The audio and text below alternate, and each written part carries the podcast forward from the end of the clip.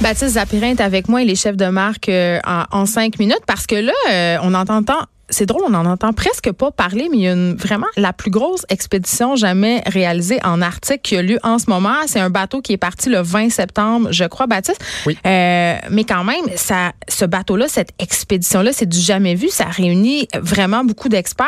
Et pourtant, moi, quand tu me dis, je viens de parler de ça, il y avait un bruit de criquet.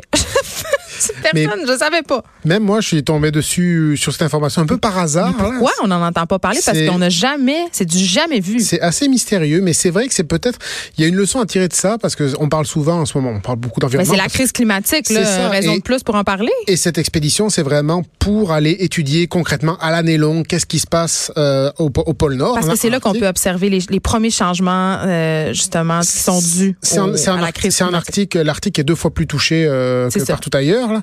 Mais euh, on a dû, on a évidemment les conditions là-bas étant ce qu'elles sont, on a, ja, on a, on a, jamais eu de, on n'a jamais capté les données comme ça à l'année à l'année longue parce que c'est très compliqué d'aller sur le terrain.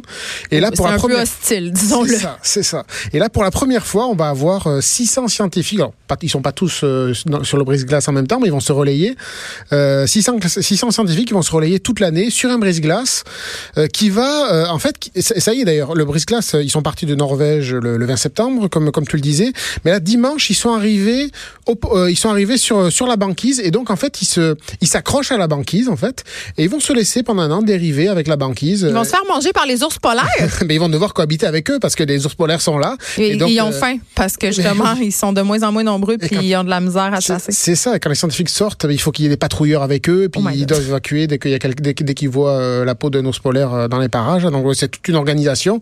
C'est des gros moyens. Il y a 200 millions, à peu près 200 millions de dollars là-dedans. Là. Mm -hmm. Donc pour pour aller étudier euh, euh, différentes choses qui se passent en Arctique, la température de l'eau, euh, de l'eau, de l'air, les vents, les courants, la, la vie, la, la, les micro-organismes. Fait qu'ils vont vraiment monitorer ouais, tout ça. Pour aller voir, parce qu'on n'a pas, on n'a pas ces données-là à l'année longue. Donc l'idée, okay. c'est de pouvoir établir des modèles climatiques beaucoup plus précis que ce qu'on a en ce moment, et donc pour pouvoir mesurer plus concrètement. Pour qu'on ait encore plus peur.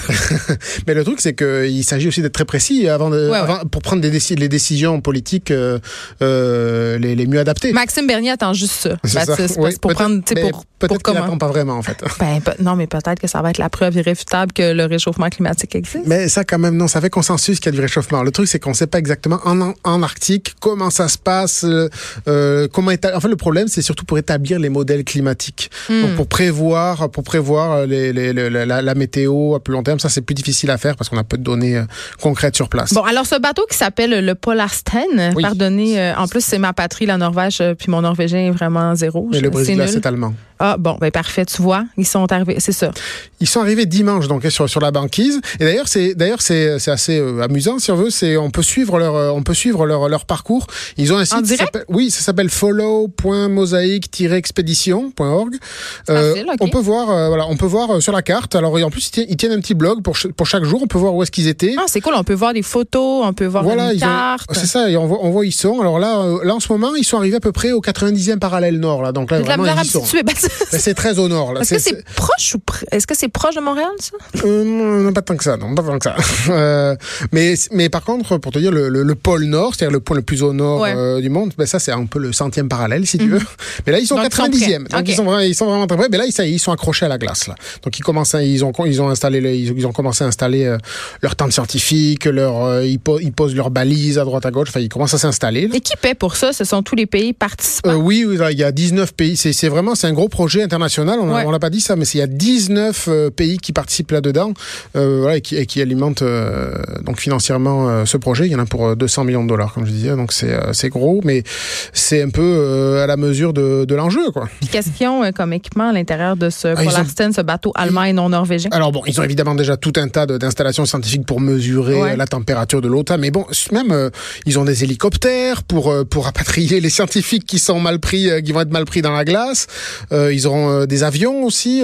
D'ailleurs, ils installent même une piste d'atterrissage autour de autour de de du... leur camp de glace. Oui, voilà, autour du camp de glace, c'est ça. Euh, pour euh, ne serait-ce que pour les parce qu'il y a des il y a des avions qui vont les ravitailler aussi en, en nourriture, en équipement, euh, à l'intérieur du brise-glace. Donc c'est un peu le c'est un peu leur hôtel le, le brise-glace, mais c'est aussi c'est leur laboratoire, mm -hmm. c'est là où ils vont stocker aussi. Et imagine passer autant de temps ouais. dans un lieu confiné comme ça avec euh, Ah, des, des- puis, ouais. Il fait nuit longtemps. en Ils plus, vont hein. chicaner, ils vont faire des dépressions. Oui, voilà, il aurait dû faire une télé-réalité. Mais on l'a fait, je pense, ici avec une, une expédition dans le Nord avec un scientifique d'ici, mais ça aurait pu être quand même intéressant. Peut-être le frontier, on le sait pas. C'est peut-être Et un projet secret. Il y a des films qu'il vaut, il vaut mieux pas qu'ils aient vu certains films. Euh, Oui. qui rendre parano, là, The Thing, par exemple. ou je sais, je sais pas si tu les as vus. Mais en tout cas, ils vont pas rester à l'année longue, là. Ils vont quand même se relayer entre, ça. scientifiques pour, euh, pour pas virer fou, là. OK. Ben écoutez, on peut aller voir tout ça, les détails de cette expédition-là qui va durer quand même un sacré bon bout de temps sur la page euh, web dans cinq minutes sur le site web du Journal de Montréal. Merci, Baptiste Zapérin. Merci, Geneviève. De 13 à 15, les effrontés.